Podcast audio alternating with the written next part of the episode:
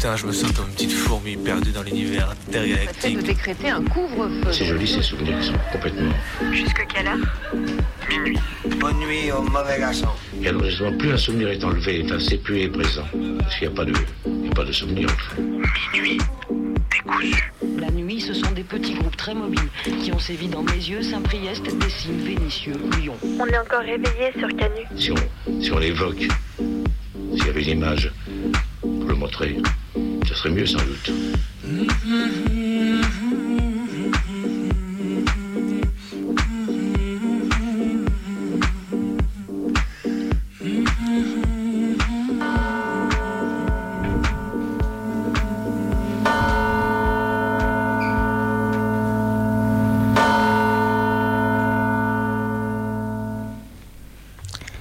Alors tu distribues des tracts euh, tranquilles, comme ça arrive parfois dans la vie. Et puis là, euh, une dame bien fringuée, bien poudrée s'approche de toi, te tend un tract, le tract que tu viens de lui donner. Et de derrière ses parures, derrière ses bibelots brinque-ballants, on te sort Désolé, trop d'écriture inclusive pour moi, j'arrive pas à lire. C'est à ce moment précis que tu te rends compte de la puissance conservatrice chez les boomers. Parce que, soyons sérieux, comprendre l'écriture inclusive nécessite aller quoi? 10 minutes d'effort dans toute une vie Et encore, quand on y est vraiment réfractaire? Mais les boomers refusent de prendre ces 10 minutes. Elles préfèrent visiblement passer pour des attardés incapables de saisir ce qu'objectivement des enfants de 10 ans pourraient comprendre. Elles préfèrent aller signer tout- tous ensemble des tribunes pour, dans des magazines rouge-brun pour y pleurer la perte de leur cher français du haut de leurs 8-10 ans d'études, du haut de toute une vie de chercheuse en linguistique, elles préfèrent encore passer pour des enfants gâtés que d'accepter le changement qui, je l'espère, se fera sans elles. Mange tes morts, Darmanin. Franchement, je pourrais développer, parler d'avec quelle morgue il s'adresse à la commission parlementaire, par exemple. Mais je crois que c'est inutile, cette brève sera courte. Mange tes morts, Darmanin. Alors pendant que Darmanin s'acharne sur les fumeurs de weed, ces grands criminels, supporteurs du grand banditisme, des meurtres et des atrocités en tout genre, pendant qu'il boit sa vinasse à la cantine des ministres, eh bien on a CNews pour nous tenir informés faire des débats constructifs. CNews avec ses invités incroyables et le dernier n'est pas des moindres, il s'agit de Yann Moix. Les femmes de plus de 40 ans me dégoûtent. Eh bien Yann Moix, il voit d'un bon œil la campagne darmanesque parce que vous comprenez, je cite, la légalisation du cannabis revient à entériner une impuissance des autorités publiques comme on est incapable de mettre fin à un fléau, on l'autorise. C'est un signe terrible qu'on donne parce qu'on peut aussi légaliser le viol. Alors, quoi dire? Au vu de notre ministre de l'Intérieur actuel, le viol est légal ou du moins c'est tout comme. Ah, et oui, mange tes morts, Yann. Alors hier soir, c'était l'avant-première du dernier film de David Dufresne, Un pays qui se tient sage, au Comédia. Film incroyable, tout ça, tout ça, on s'en doutait. Puis vint un, dé- un débat avec des questions plus ou moins foireuses, auxquelles David a réussi à répondre très intelligemment, et franchement, pour ça, bravo. Puis enfin vint cet incroyable moment où un keuf a pris la parole. Sauf qu'on ne sait pas quand on, est en train de participer à une NAS et qu'il y a des manifestants qui sont privés de liberté. Et, euh, et une des solutions, une des voies qu'il faut explorer, euh, qui paraît peut-être pas naturelle, c'est d'aller protéger les agents de la force publique. Parce qu'ils ont un rôle crucial et qu'aujourd'hui, euh, ces agents-là, ils sont dans une très grande souffrance. Ils sont dans une très grande détresse. Il y a ceux qui basculent du côté de, on va dire, de la force obscure. Il y a des gens euh, parmi la force publique qui rêvent d'être en dictature, qui ne sont pas une majorité. Et puis il y en a toute une autre partie qui sont soit dans le déni, soit dans l'incompréhension, soit dans la souffrance.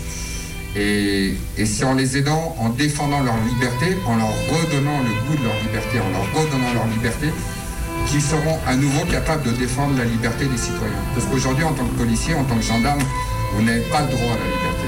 La liberté est quelque chose qui fait peur et ça fait partie. Bon, je crois que tout est dit dans ce petit mème radiophonique, mais quand même, voir une salle applaudir ça à la fin d'un film sur les violences policières, ça fait quand même un peu gros, voire énorme. Entendre GG de CRS sortir que les ordres sont les ordres, franchement, on a l'impression de voir un mauvais remake d'un très fameux livre d'Anna Arendt. Et la salle, elle croit quoi? Qu'il y avait un ordre derrière les neuf dents cassées d'Antoine Abelcourt en décembre dernier? Qu'il y avait des ordres quand ils étouffent des gens au sol? Qu'il y a des ordres quand ça tabasse les prévenus en gave menottés? Franchement, c'est pathétique. Encore plus après un film aussi excellent que celui de Dufresne. Force à l'ami David, tes spectatrices ne méritent pas tes films. Alors je ne veux pas tomber dans la caricature, je n'ai pas encore essayé la dictature. Quoique les restrictions de sortie, les restrictions de rassemblement, la fermeture des boîtes, des lieux de culture, l'interdiction des manifestations, tout ça finalement ressemble fortement, pour des raisons sanitaires évidemment, à ce que pourrait être une dictature. En revanche, il va falloir m'expliquer parce que l'éviction des journalistes et des observatoristes de manifestations, là je ne vois pas en quoi le sanitaire pourra jouer. Le délit constitué par le fait de se maintenir dans un attroupement après sommation ne comporte aucune exception, y compris au profit des journalistes ou de membres d'associations. Dès lors qu'ils sont au rassemblement qu'ils sont au centre d'un attroupement, ils doivent, comme n'importe quel citoyen, obtempérer aux injonctions des représentants de forces de l'ordre en se positionnant en dehors des manifestants, appelés à se disperser. Jusque-là, on ne pouvait pas dire que les observatrices étaient chaleureusement accueillies par les forces de l'ordre. Mais jusque-là, personne, là-haut, n'avait osé dire que celles-ci n'avaient pas à faire leur boulot, à moins d'avoir obtenu auparavant une, autorisation légale. Le gouvernement a peut-être fini par comprendre que les violences policières échauffaient un peu l'atmosphère. Alors, il a réagi, il a pris des mesures, pas de vidéo, pas d'image, et les violences n'existent plus. Contrôle des médias, contrôle de l'information, et pendant ce temps, les policiers pourront de nouveau s'amuser. Il y a quelques semaines, les colleuses contre les féminicides de Montpellier se faisaient foncer dessus volontairement en voiture et blessées. Lundi dernier à Toulouse, ce sont des femmes qui ont attaqué les colleuses, et surtout l'une d'elles parce qu'elle est trans. Insultes, humiliations et inaction des passants et passantes. Lorsque sa sœur a pris sa défense, elle s'est faite rouer de coups, éclatée au sol jusqu'à ce qu'elle perde connaissance. La transphobie tue, la transphobie tue, la transphobie tue. On le répétera autant de fois qu'il faudra pour que cessent ces actes infects. Il est temps de jeter les terfs hors de nos luttes, les Marguerite Stern, les J.K. Rowling. Il est temps de réagir devant les agressions transphobes. Il est temps, plus que temps, les colleuses continueront à coller Sisters Not Sisters. L'arrêt de bus de Fleury-Mérogis s'en est allé suite à la décision de génie de Keolis de, ouvrez les guillemets, fluidifier le trafic en supprimant le seul moyen d'accès en transport en commun pour la prison de Fleury. Ce sont des dizaines de familles qui se retrouvent dans la galère pour garder contact avec leurs proches derrière les murs. Comme si l'année n'avait pas été assez éprouvante avec la Covid et la suppression des parloirs, maintenant certaines familles seront obligées de faire du stop pour rendre visite quotidienne aux membres de leur famille ou leurs amis incarcérés. Encore une démonstration de l'oubli total dont fait l'objet les détenus dans ce pays. L'assaut Pharosol a lancé une pétition cette semaine pour alerter à ce sujet. On vous invite à aller la signer si ce n'est pas déjà fait, en espérant un retour à la normale rapide.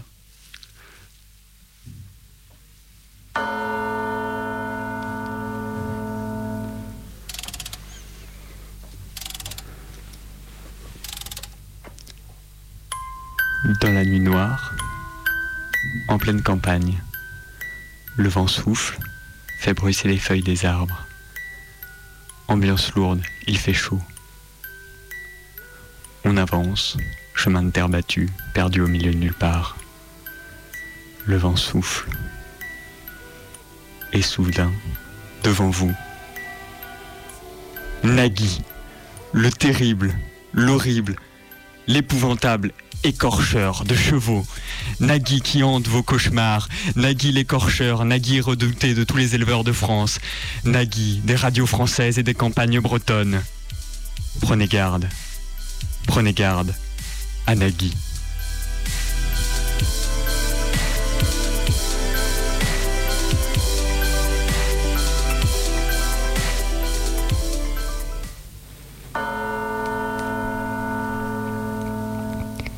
La tourmente d'une rentrée de septembre agitée, des mails que l'on ne reçoit pas, des profs que l'on ne peut déjà plus saquer, des tenues républicaines, des joints que l'on ne peut plus fumer, des avant-premières de Dufresne qui mettent des plaques, des claques, de la pluie qui nous poursuit jusqu'à Villeurbanne, de l'émission qu'on prépare à la bourre, du stage qu'on n'a pas trouvé, des règles qui n'en finissent plus.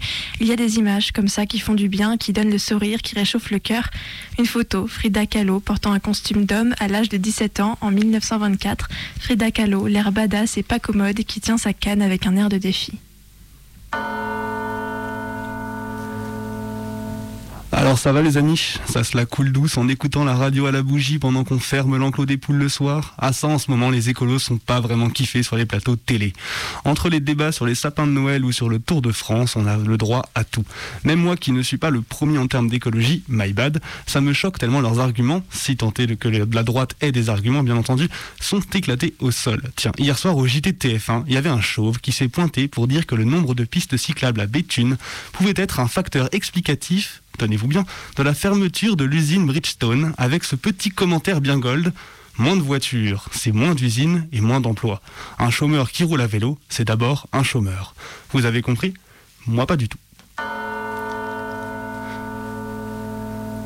Il est 23h12, vous écoutez Minuit décousu sur Radio Canu, le 102.2, c'est votre émission du mardi soir avec Bebe, Martin et Maï.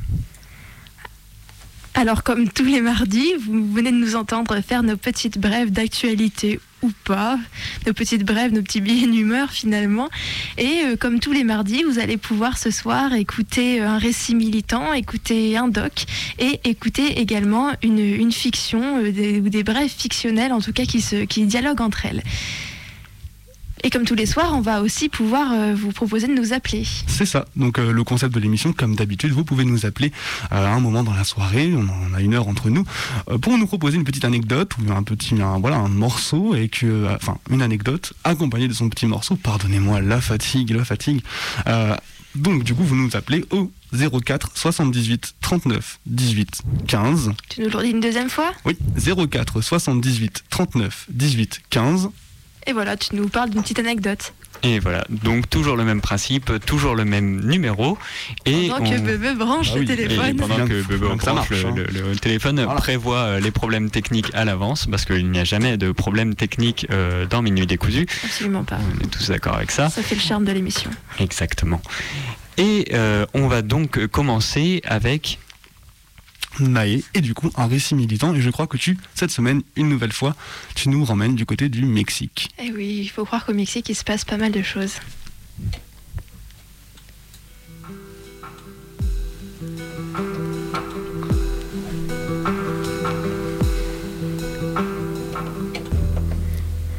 Le récit militant de ce soir n'a pas de fin, parce que l'action dont je vais vous parler est encore en cours de l'autre côté du Pacifique, une nouvelle fois au Mexique. thank you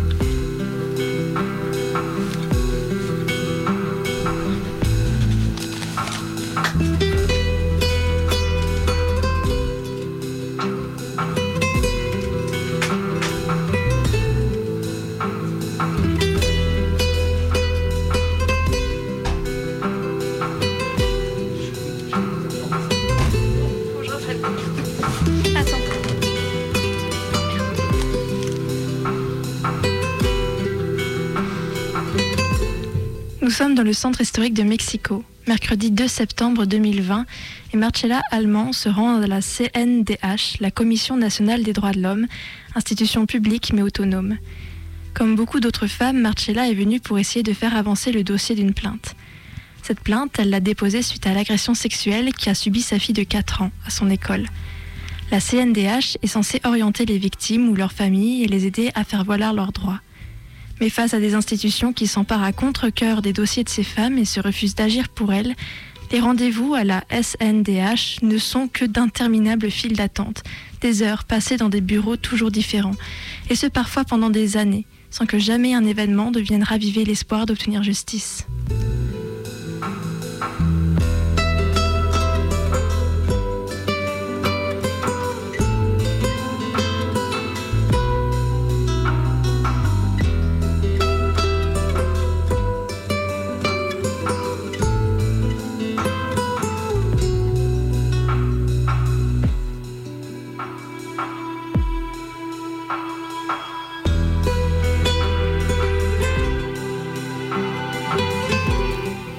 Marcella Allman, ce fameux mercredi, a fait 350 km pour venir.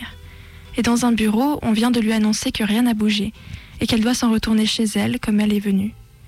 Alors ce soir-là, Marcella décide que non, elle ne s'en ira pas et elle reste assise sur cette chaise de la Commission nationale des droits de l'homme, croise les bras et annonce qu'elle ne bougera pas tant qu'elle n'aura pas la garantie que sa fille obtiendra un jour justice.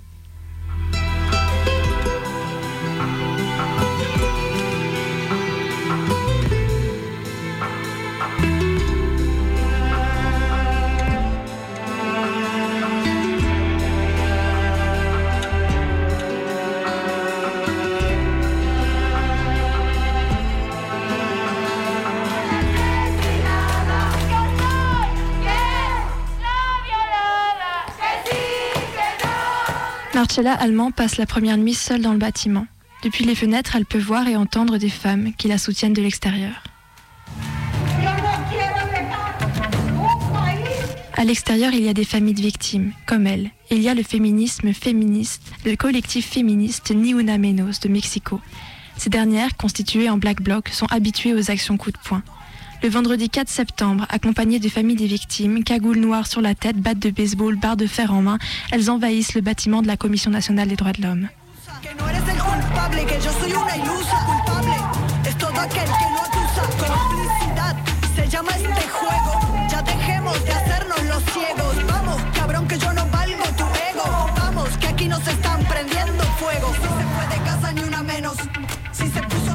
Les militantes pénètrent jusque dans le bureau de la présidente. Elles taguent leurs slogans, déplient des licans, s'emparent des frigos de l'institution. Elles décrochent les tableaux présidentiels des murs et griment les peintures de couleurs vives dans un style punk, cheveux mauves, rouge à lèvres, symboles révolutionnaires. Banderoles sont suspendues aux fenêtres, pancartes accrochées aux grilles, aux murs.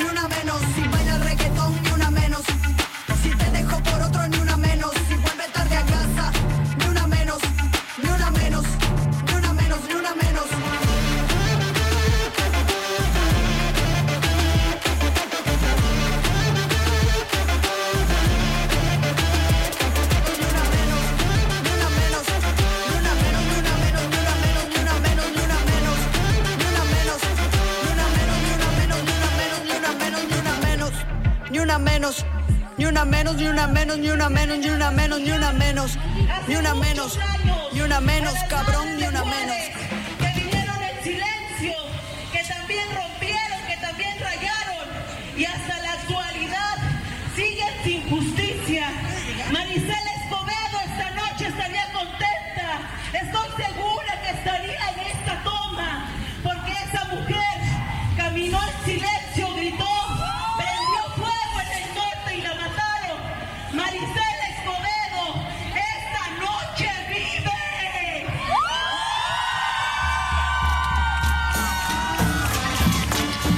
L'occupation illimitée est annoncée.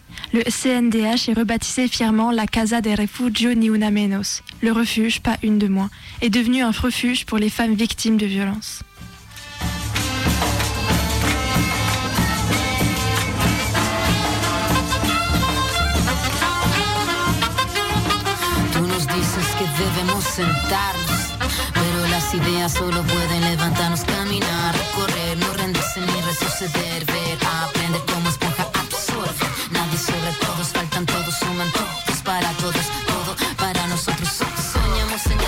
Les militantes clament haut et fort la non-mixité du lieu, récoltent des dons et organisent la vie sur la place, sur place, la garde des enfants au sein du bâtiment.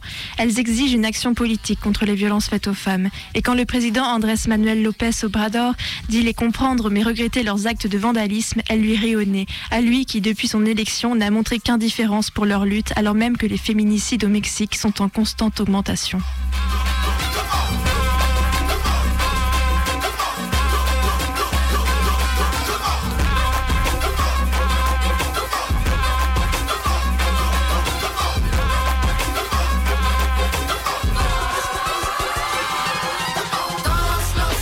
Sur la façade de la Casa de Refugio ni una menos, on peut désormais lire No perdonamos ni olvidamos, soit on n'oublie pas, on pardonne pas. Et si le ministère de l'Intérieur leur a accordé d'examiner avec soi chacun des dossiers qu'elles leur soumettront, les militantes ne lèveront pas le camp avant d'avoir obtenu les droits qu'elles réclament. Suivant leur exemple, dans le reste du pays, d'autres collectifs féministes en formation Black Bloc ont tenté de s'emparer des CNDH locaux, mais se sont heurtés à une répression importante.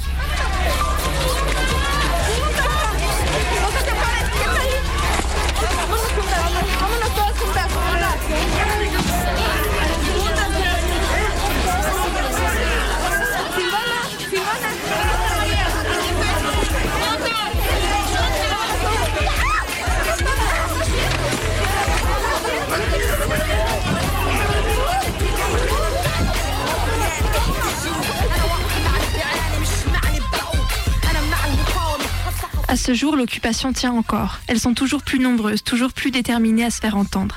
Elles posent sur les photos en cagoule noire, brassière et marteau au poing et affichent leur mépris pour l'ordre patriarcal et leur détermination.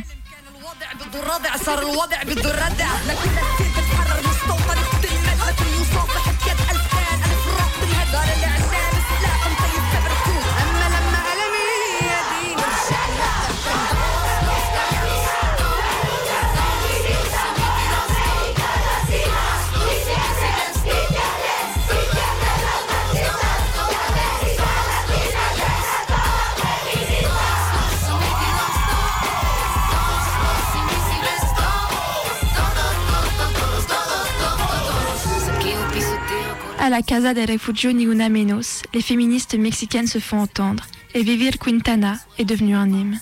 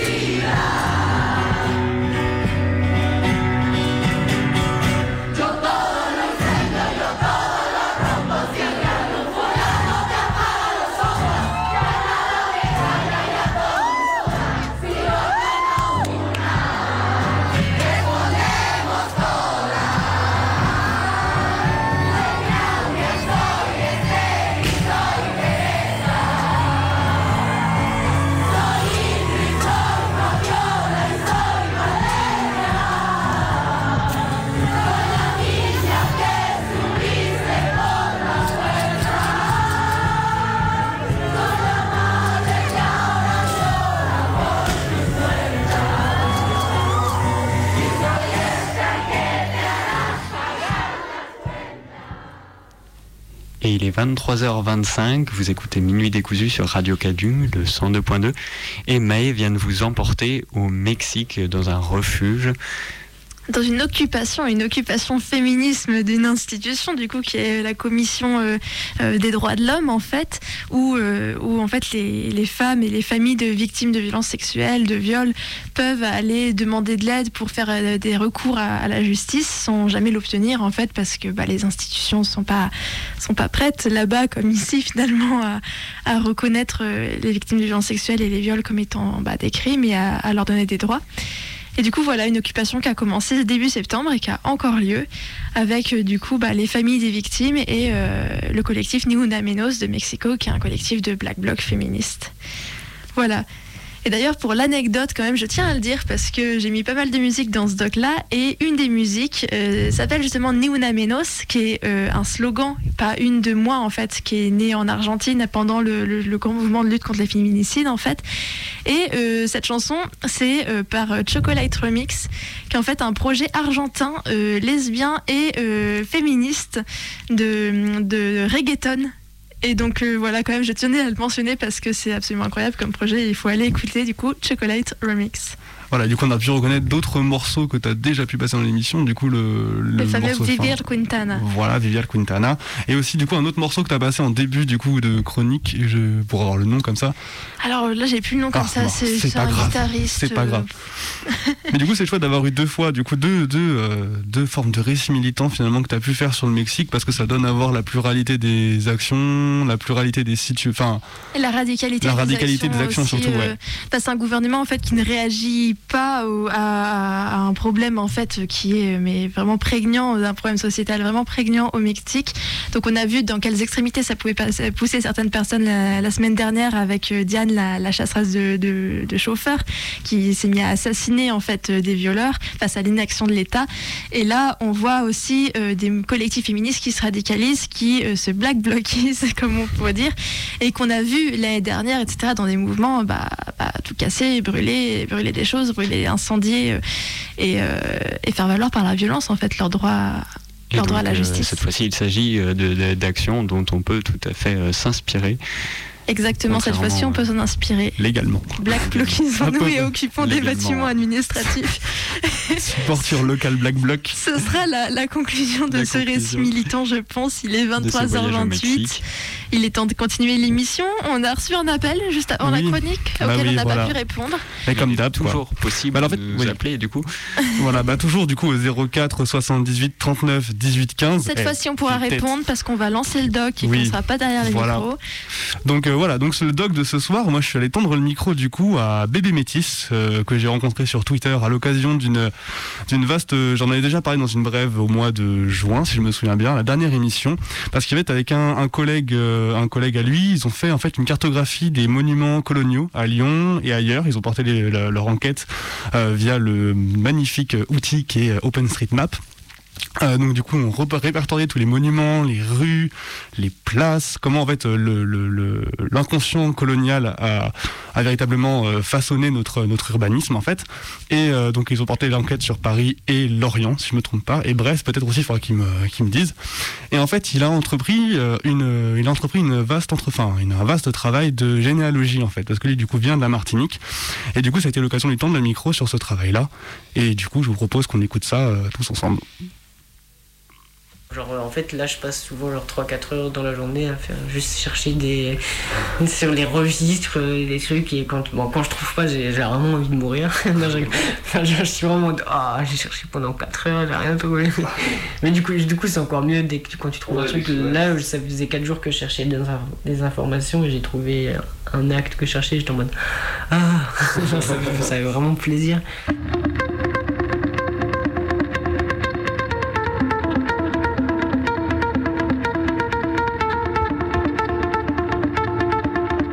C'est pendant le confinement en fait. Pas pendant le confinement, t'as le temps de te poser un milliard de questions. Je crois que je traînais sur Twitter et que j'ai vu passer un tweet. C'était un- une Martiniquaise qui disait j'ai remonté un peu mon arbre généalogique. Il y avait un tuto qui envoyait vers des sites et tout. Et moi je, pensais pas que c'était possible en fait de faire ça par internet. Je pensais qu'il fallait avoir toutes les infos euh, la famille, euh, les livrets de famille, ce genre de trucs là. Ce que j'ai pas du tout vraiment genre. J'avais jamais essayé de le faire en fait. Du coup après j'ai commencé à, chercher un petit peu sur les sites, euh, sur les archives départementales de la Martinique et deux trois autres sites. En gros c'est un site où juste tu tapes un nom de famille et ça te met s'il y a un- en gros un acte d'individualité, c'est-à-dire c'est les actes d'affranchissement qui ont été faits à l'abolition de l'esclavage, en gros. Et du coup, j'ai tapé les noms de famille et je voyais que des fois, ça correspondait, euh, enfin, qu'il y avait des noms d'inscrits et tout, mais euh, c'était pas vraiment la bonne méthode parce que tu trouves des noms, t'en trouves plein, surtout que c'est un peu tout le temps les mêmes noms de famille euh, aux Antilles parce que, enfin, moi, je suppose que, que c'est juste le prénom euh, du père et de la mère et que c'est des prénoms euh, souvent catholiques.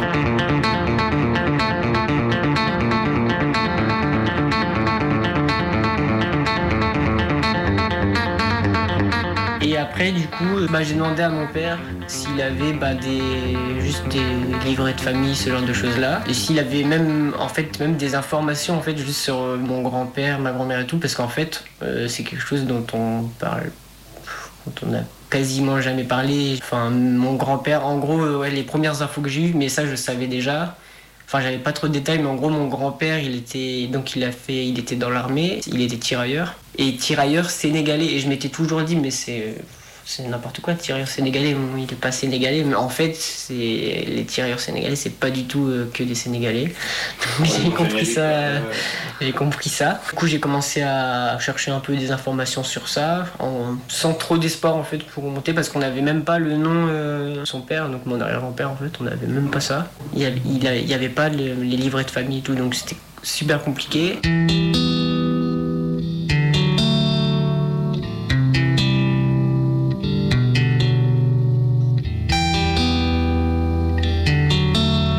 Mon père il est parti en Martinique et je lui ai dit bah si tu arrives à choper un peu un peu d'informations et tout, il a réussi à, à trouver des actes, il a trouvé des actes de naissance, des actes de décès ou juste des documents euh, un peu lambda.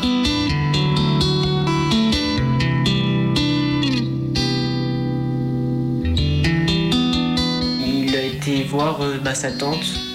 Et c'est ça, du coup, c'est enfin, sa a- c'est elle qui avait fait un petit peu de recherche. Du coup, il a eu quelques informations. Après, j'étais un peu déçu parce que les informations, c'était surtout du côté euh, blanc créole de la famille. Et en fait, c'est juste le truc le plus simple à remonter parce que pour le coup, c'est pas l'administration coloniale. Enfin, si, c'est l'administration coloniale, mais genre, quand c'est des blancs créoles, c'est bien renseigné, c'est pas. Enfin, c'est assez carré. Enfin, moi, mon objectif de base, c'était de remonter jusqu'aux actes d'individualité. Parce que une fois que tu trouves l'acte de d'individualité, t'as. euh, en gros, ça se présente, euh, t'as le numéro de matricule, etc. Et t'as euh, lieu de lieu d'habitation, le maire, enfin le- la, la personne qui fait les qui rédige les actes. Et euh, t'as marqué père, mère. Ouais, du coup j'ai réussi à remonter à une certaine Aglaé, mais qui est euh, en fait on estime, enfin on estime qu'elle est née vers 1770 parce qu'il y avait, elle, elle n'était pas décédée au moment de la- de l'abolition, donc elle a vécu assez longtemps. Il y a juste ces informations là, en gros euh, Aglaé, demoiselle Aglaé, née ou non, âgée de. C'est même pas la, date précise, c'est âgée de 65 ans, je sais plus. Enfin, c'est tout. En fait, il n'y a pas, a pas d'informations, c'est un peu euh, frustrant.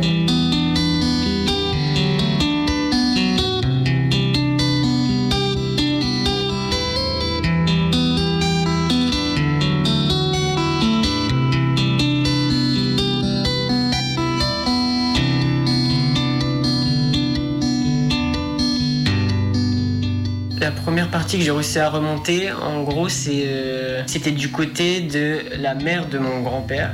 En gros, donc mon arrière-grand-mère. J'ai réussi à trouver, euh, en fait, sur le site, sur un site de généalogie, j'ai tapé son nom, prénom, et j'ai en fait, je l'ai retrouvé en fait.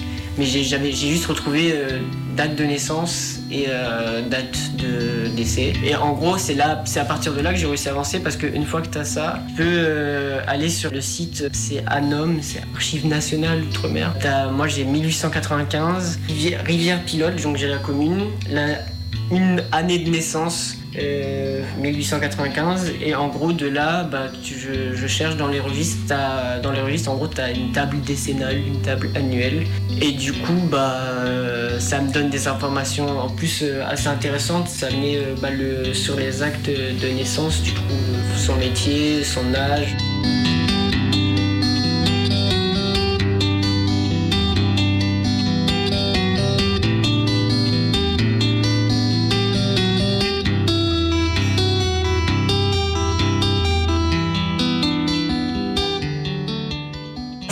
archives manuelles, ouais, écrites. Et c'est ça, c'est vraiment euh, la galère parce que c'est super mal écrit. Il y en a qui écrivent bien, mais c'est vraiment. euh, tu es obligé de déchiffrer un peu. euh, même si là, au bout d'un moment, là, je suis devenu super chaud pour lire les, les registres. Genre vraiment, je lis le- l'ancienne écriture. Les arbres, ce que je te disais, je suis remonté de. Ça, c'est mon grand-père, du coup, qui était tiré. Là, par exemple, l'acte de naissance c'est a comparu la demoiselle hein, vigilant, euh, cultivatrice âgée de 21 ans, euh, domiciliée en cette commune, donc c'est Rivière Pilote. Après, ça me met dans les hauteurs de cette commune, donc tu peux un peu savoir à peu près où elle est. Ça me met aussi en, pr- en présence de sieur, euh, là c'est Marcelin Voyer, avec son métier, cordonnier, etc. Donc ça me met, genre, enfin, comme l'acte, il y a tout le temps des témoins. En gros, il y a souvent quatre témoins sur l'acte. Sûr, Mais souvent, c'est non parents ni alliés de l'enfant. Il y a marqué, du coup, c'est pas vraiment un lien avec la famille, mais souvent, c'est des voisins ou juste des proches.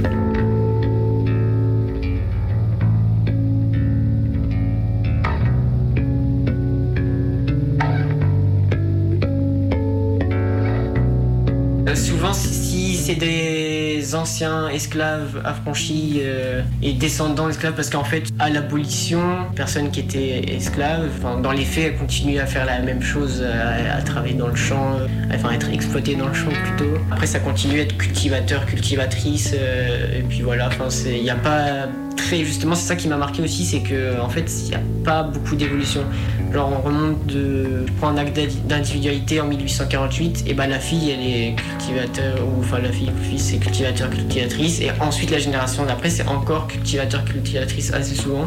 Après ça évolue mais genre jusqu'à jusqu'à 1900 à peu près genre ça, ça reste dans ces métiers là et même après même si en fait du coup après la société elle évolue donc c'est plus trop les métiers de couturière c'est pour ça que ça évolue aussi c'est plus euh, c'est plus la même société.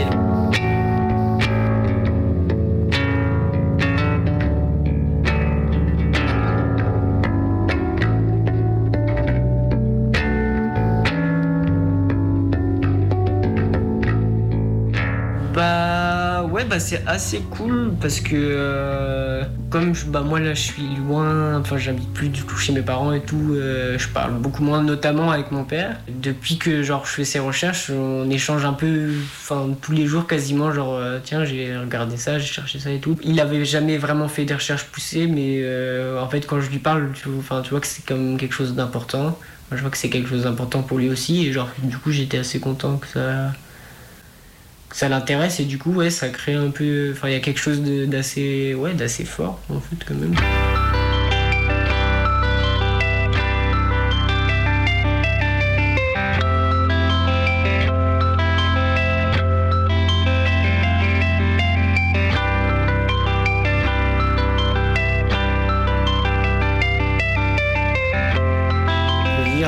frère aussi, enfin, mon frère, ma soeur, Enfin, en fait, c'est vachement important quand même. Et du coup, on a toujours été euh, attaché à, bah, la Martinique, à l'histoire, à notre famille, euh, voilà. Et du coup, remonter un petit peu euh, l'histoire vraiment de manière plus précise, plus lointaine, et d'avoir vraiment quelque chose. Enfin, moi, c'est ce que je voulais, enfin, d'avoir vraiment des.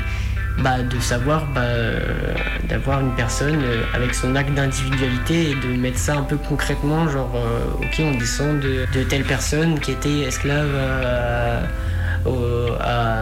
en fait, ça rend on le savait en fait parce que c'est c'est pas enfin c'est logique mais euh, le fait de mettre euh, des actes précis sur ça c'est genre assez fort en fait c'est moi c'est ça qui m'a motivé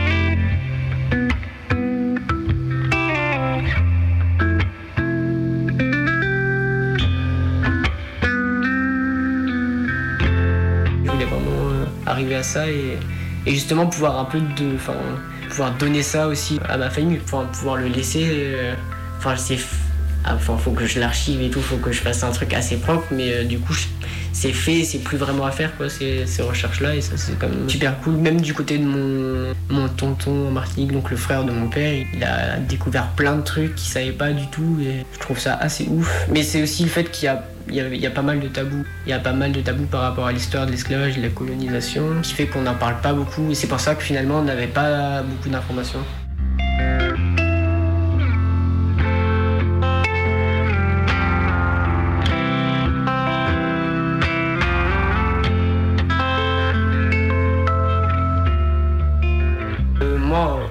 J'aimerais bien retourner en Martinique. Quand t'es petit, que tu vas en Martinique, tu vas un peu. Enfin, c'est nul, mais tu vas pour la plage, quoi.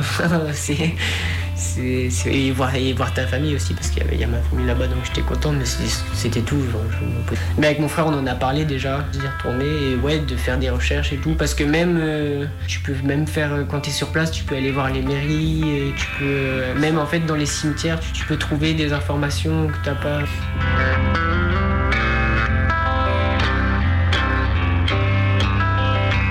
Ce que j'aimerais bien faire aussi, c'est que sur, les actes euh, que j'ai trouvés, eh bah, il y a marqué euh, Marie-Claire, euh, née et domiciliée au Morne Pito, par exemple. Et en fait, toute la, famille que j'ai trouvée de ce côté-là, c'est le Morne Pito, le Morne Pito, le Morne Pito. Et en fait, bah, juste aller voir sur place, enfin, voir le lieu même, c'est aussi. intéressant. C'est chargé quand même.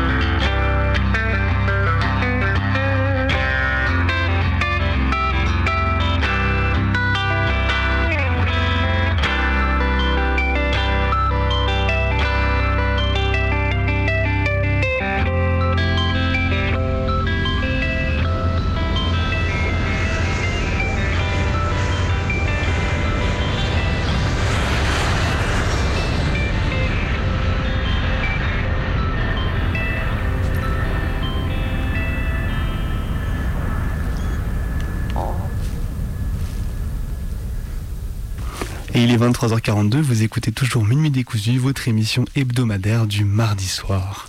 On vient d'écouter un doc que tu viens de faire, Bebe, c'est ça, sur euh, bah, Bémé Métis, euh, cette personne que tu as rencontrée via Twitter.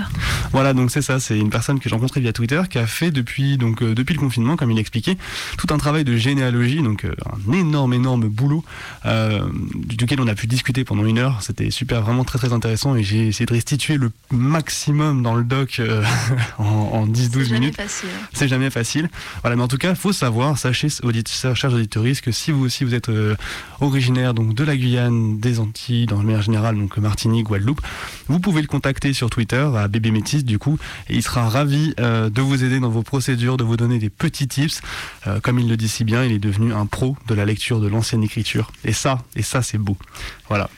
Et, du coup, on le remercie beaucoup euh, d'avoir accepté de, te parler, Bebe, pour ce doc. Merci à Bébé Métis. Et donc, vous venez d'entendre successivement le journal d'actualité comme d'habitude, puis un, un récit d'action militante euh, inspirante de Maé et un petit voyage au Mexique pour euh, s'inspirer et appliquer euh, des, méthodes d'outre-océan de, notre côté du continent. Et ensuite, vous avez entendu un documentaire concocté par Benoît qui est allé interviewer Bébé Métis et nous allons conclure l'émission par une fiction mais avant il me semble que nous avons une anecdote à vous raconter à propos d'une chanson, Maë. Bah c'est ça, une petite anecdote, comme on vous propose de, nous appeler chaque fois. On peut parler, euh, on va vous raconter nous-mêmes l'anecdote pour vous passer une petite musique.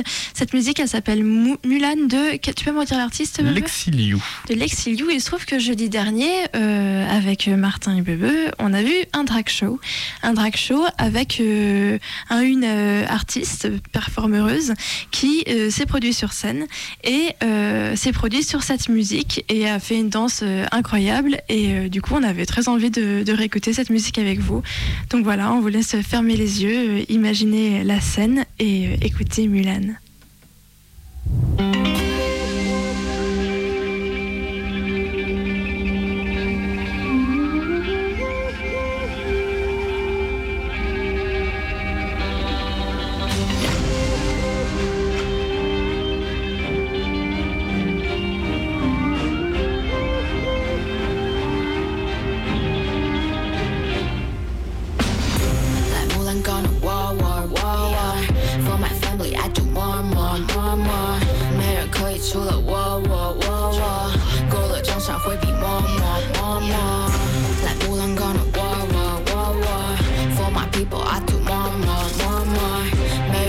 除了我我我我，刀枪在我手中我我我我。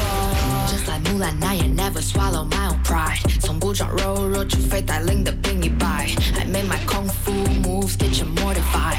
骑着战马温带我 Yeah I'm born a ride. Yeah i'm born a die. 不可辜负的使命。Born a fight. 走遍东西南北带着自信。永远不让须眉不管规则是谁制定。Every day 我潜心修炼吟诵着诗经苦练了半藏豪情摘下头一年华丽。我万里风中起的霞衣做我的是一瞬间傻逼女子亦有生命大义懵如媚娘面如妲己宠辱不惊不问窗外湿路要变策马力来 moonlight go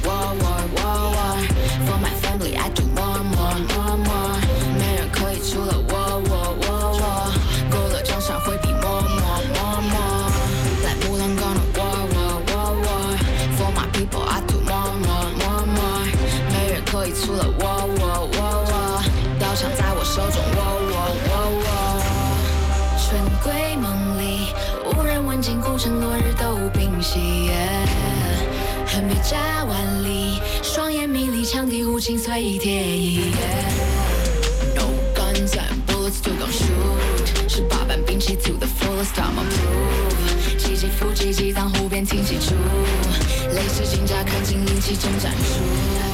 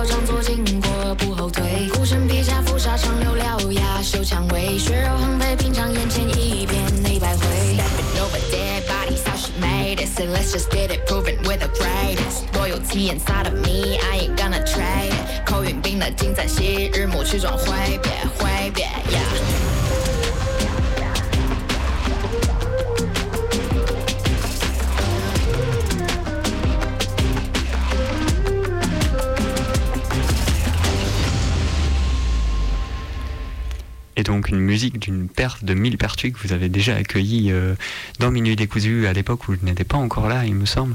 Exactement. Et voilà, bah, écoutez, il est 23h48, vous écoutez Minuit décousu sur Radio Canu, le 102.2, c'est votre émission du mardi soir, euh, c'est bon de le rappeler quand même, Ben vous voilà, pourrez nous là. retrouver dès la semaine prochaine, mais, mais l'émission n'est pas encore finie, il n'est pas encore minuit, on n'en a pas fini d'en découdre avec la nuit, et c'est Martin qui va finir l'émission en nous faisant sa fiction. Sur les radios de lutte, il me semble. Sur une fiction donc euh, qui est euh, en, grande partie issue euh, d'un livre qui s'appelle Bâtir aussi par un collectif de lyonnaises et de lyonnais. Euh, je dis lyonnaises parce que euh, dans leur livre, euh, elles, écrivent en inclusif et surtout en féminin neutre, ce qui change nos habitudes de lecture, mais surtout elles construisent des, des utopies, des uchronies à partir de Lyon. Et c'est très original, mais je vous laisse découvrir avec cette fiction.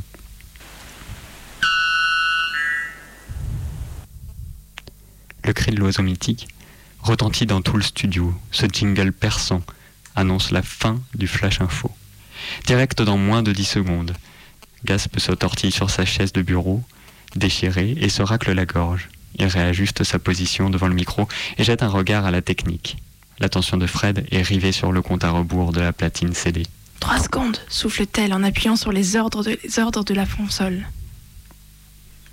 Elle redresse la tête pour vérifier que son camarade est prêt et monte d'un coup de poignet sec le fader du général. Le rouge micro s'allume et elle lance à son coéquipier un go de la pointe de la baisse. Et il est 13h passé de 2 minutes. Point info sur Radio Phoenix, la radio du mouvement. D'abord un aperçu de la situation locale sur les barricades de l'Aglo. Ce matin, les affrontements ont repris après une journée de trêve. Hier, le calme du nord au sud de la ville nous a tous et toutes surprises. À l'Assemblée du soir, l'hypothèse la plus plausible était l'épuisement généralisé de la police et de l'armée et peut-être même la rupture des stocks de munitions. Aujourd'hui, dès 6 heures, une quinzaine de fourgons étaient stationnés à Écully au nord-ouest de la ville. La barricade des loups est la cible d'attaque depuis deux heures maintenant par une centaine de flics au moins. Toujours pas d'armes lourdes mais beaucoup de coups de feu. C'est une stratégie d'usure. Ils attaquent par vagues d'une manière un peu aléatoire pour continuer à nous surprendre. D'après nos sources, les camarades résistent bien et retiennent le flot des assaillants sans faiblir. Et elles demandent toutefois des vivres et du renfort car la situation s'éternise. Donc si les camarades de la barricade de la Duche écoutent, merci de transmettre ce message de renfort.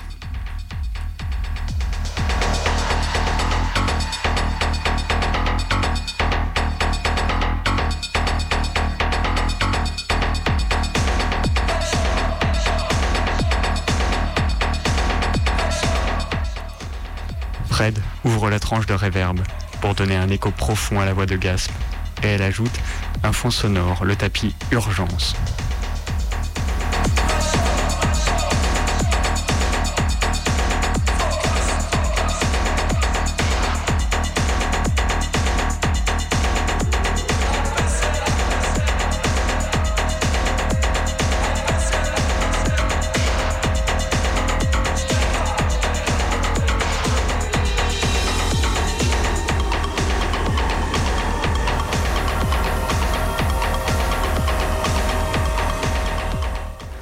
Toute la population de Vez, des quais de Saône, de Tassin, besoin de soutien à la barricade des loups. Je répète, appel à toutes les habitantes de Vez, des quais de Saône et de Tassin, soutenez la barricade des loups.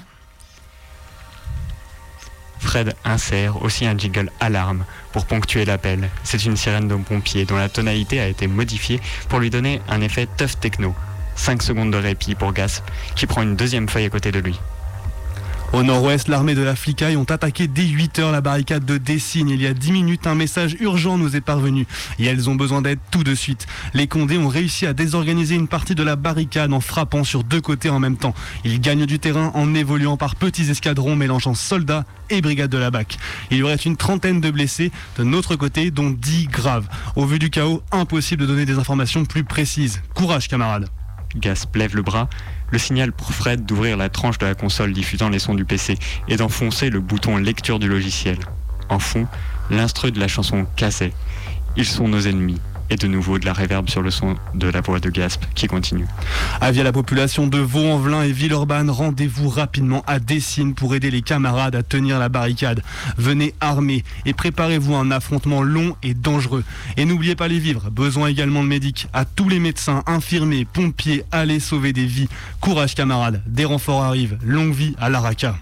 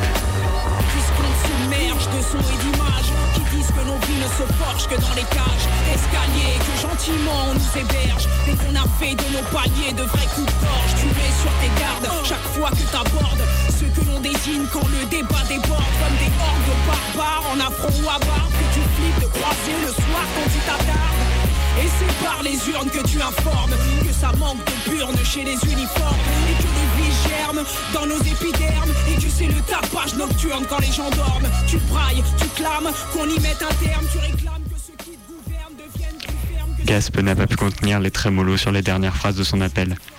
Mais ça ne va probablement pas s'entendre tellement le son est saturé à la diffusion. Le compresseur de sortie d'antenne qu'elles ont installé il y a un mois et demi est boosté à bloc. C'est la asseoir, réduire le dynamique pour augmenter la sensation de volume sonore. Ça agace Fred. Le casque sur les oreilles qui compense en amplifiant les aigus de sa voix. Leurs deux visages sont cernés de fatigue. Plus de deux mois maintenant qu'elles vivent ici, à la conf.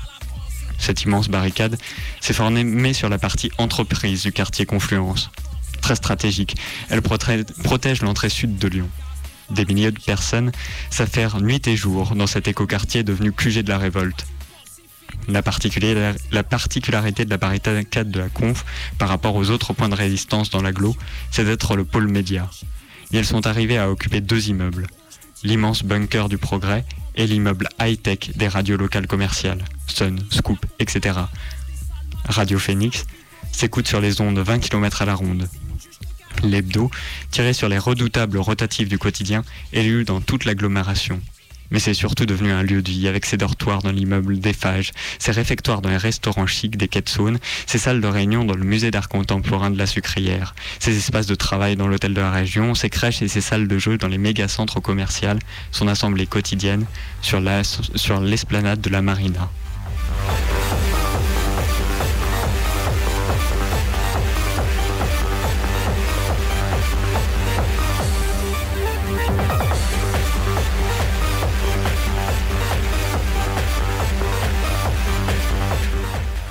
Gasp continue le flash. Fred l'écoute vaguement.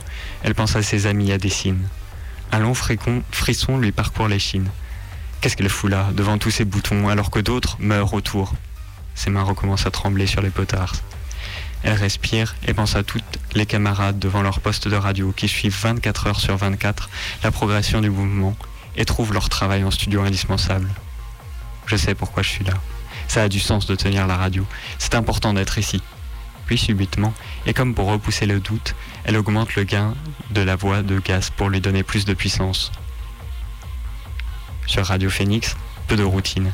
Les émissions, reportages, tables rondes et flash infos se succèdent. Et lorsqu'il y a des urgences, les bulletins sont émis tous les quarts d'heure. Aujourd'hui, Gasp et Fred ont pris le relais à 10h. Il commence à se faire sacrément faim. Et la voix de Gasp aussi commence à l'irriter. Profond soupir. Ses intonations et sa manière de traîner sur certains mots l'exaspèrent. Ses mimiques de beau gosse ont perdu de leur charme depuis un bout de temps. Il faudrait vraiment faire une pause. Elle tapote nerveusement sur le plexi à côté de la table de mixage, tic typique du manque de sommeil. Un regard de son coéquipier en signe de conclusion, et ses doigts poussent machinalement le fader pour jouer, jouer une virgule afin de marquer la fin du point d'urgence. C'est à son tour de parler. Elle ajuste le micro, s'en approche tout en tendant le bras pour ouvrir la tranche correspondante au bout de la table de mixage. Une seconde, elle ferme fort les yeux, les fait papillonner comme pour éclaircir ses pensées, et se lance. Je continue ce point info avec la situation de l'usine Rhône-Poulence. Des travailleurs en grève depuis plus de 4 mois ont réussi à aujourd'hui à prendre le contrôle de leur usine. Ils ont poussé leur patron à la démission après 20 heures de négociations pour aboutir à une décision aussi victorieuse qu'historique, l'autogestion de site. 18 minutes de reportage récit sur ces 20 heures d'incertitude par Arnaud, ouvrier à Rhône-Poulence, interviewé ce matin.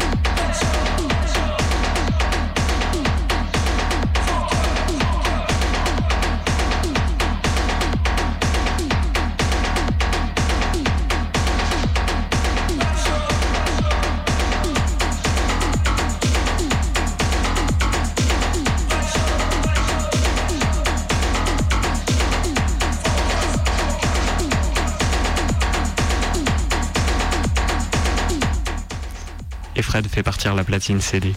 Elle coupe les micros et envoie les retours. Sans la lumière du direct, il fait un peu sombre dans le studio barricadé en rez-de-chaussée.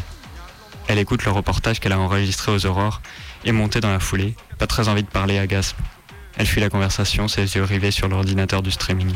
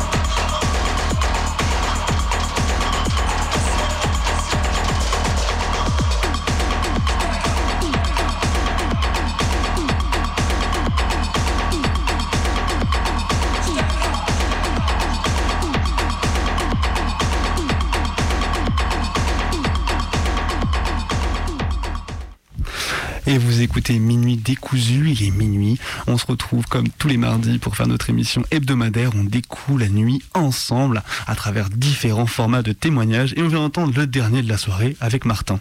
Et c'est donc une fiction que j'ai fait à partir d'un livre que j'ai trouvé euh, évidemment à la griffe. On fera jamais assez de pub pour cette euh, librairie. Avant de me rendre compte que c'était aussi en accès libre sur Internet. Donc si vous voulez euh, vous procurer le texte, il est aussi en accès libre. Et c'est une initiative que j'ai trouvée assez impressionnante c'est euh, donc un collectif euh, féministe euh, d'écrivaines et d'écrivains qui euh, s'appliquent à construire des, uchronies et des utopies à partir, à partir de Lyon. Euh, elles partent du principe que les, révolutions, le, printemps arabe de 2012 a, a, eu un effet aussi en Europe et que des communes libres, autogérées, se sont, enfin, ont fleuri un peu partout en France, à Lyon, à Marseille, etc. Et elles construisent comme ça tout, tout un univers de, de communes autogérées en France. Et elles organisent aussi euh, des, labos fiction apparemment un peu partout en France. Je ne sais pas euh, quand, sont et où sont les prochaines, mais euh, si vous voulez vous tenir au courant et participer à, la création de ce récit euh, à partir de Lyon euh, féministe et engagé, eh ben, vous pouvez aller écrire avec elle. C'est ça, et la fiction de ce soir nous a plongé droit dans, une, dans un Lyon euh, en pleine barricade et guerre des barricades où euh, depuis Radio Scoop, du coup, on entendait euh, la radio qui envoyait les gens sur les barricades, etc. Et c'est drôle parce que, bah, par exemple, Radio Canu, on sait, bon, nous on est des petits, hein, mais on sait que Radio Canu en 2007 allait que- à l'élection de Sarko, alors que alors qu'il y avait des émeutes dans à peu près toute la ville, a fait un live justement en direct sur les émeutes urbaines hein, qu'il y avait en disant bah voilà la manif sauvage est là, allez-y, etc. Et en se relayant derrière le micro pour faire bah, ce qu'on vient d'entendre finalement. Enfin, Et d'ailleurs, du, du coup, je précise que ce n'est pas la première adaptation euh, radiophonique euh, de, de ce texte, parce qu'il existe déjà une adaptation radiophonique, une lecture en fait, qui a été diffusée sur euh, plusieurs radios, dont Radio Canu évidemment, bah voilà. partenaire de la création euh, de ces uchronies et utopies. Les grands esprits, tout ça, tout ça. Incroyable. Écoutez, je crois que sur ces bonnes paroles, on arrive à la fin de l'émission. Il est minuit 3.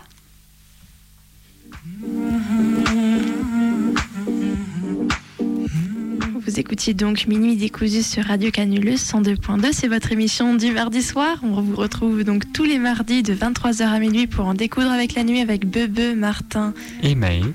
Et d'ici la semaine prochaine sera notre 40e émission. Vous sachez que vous pouvez retrouver chacun des épisodes sur notre audioblog Arte Radio. On vous souhaite une bonne nuit. Bonne nuit.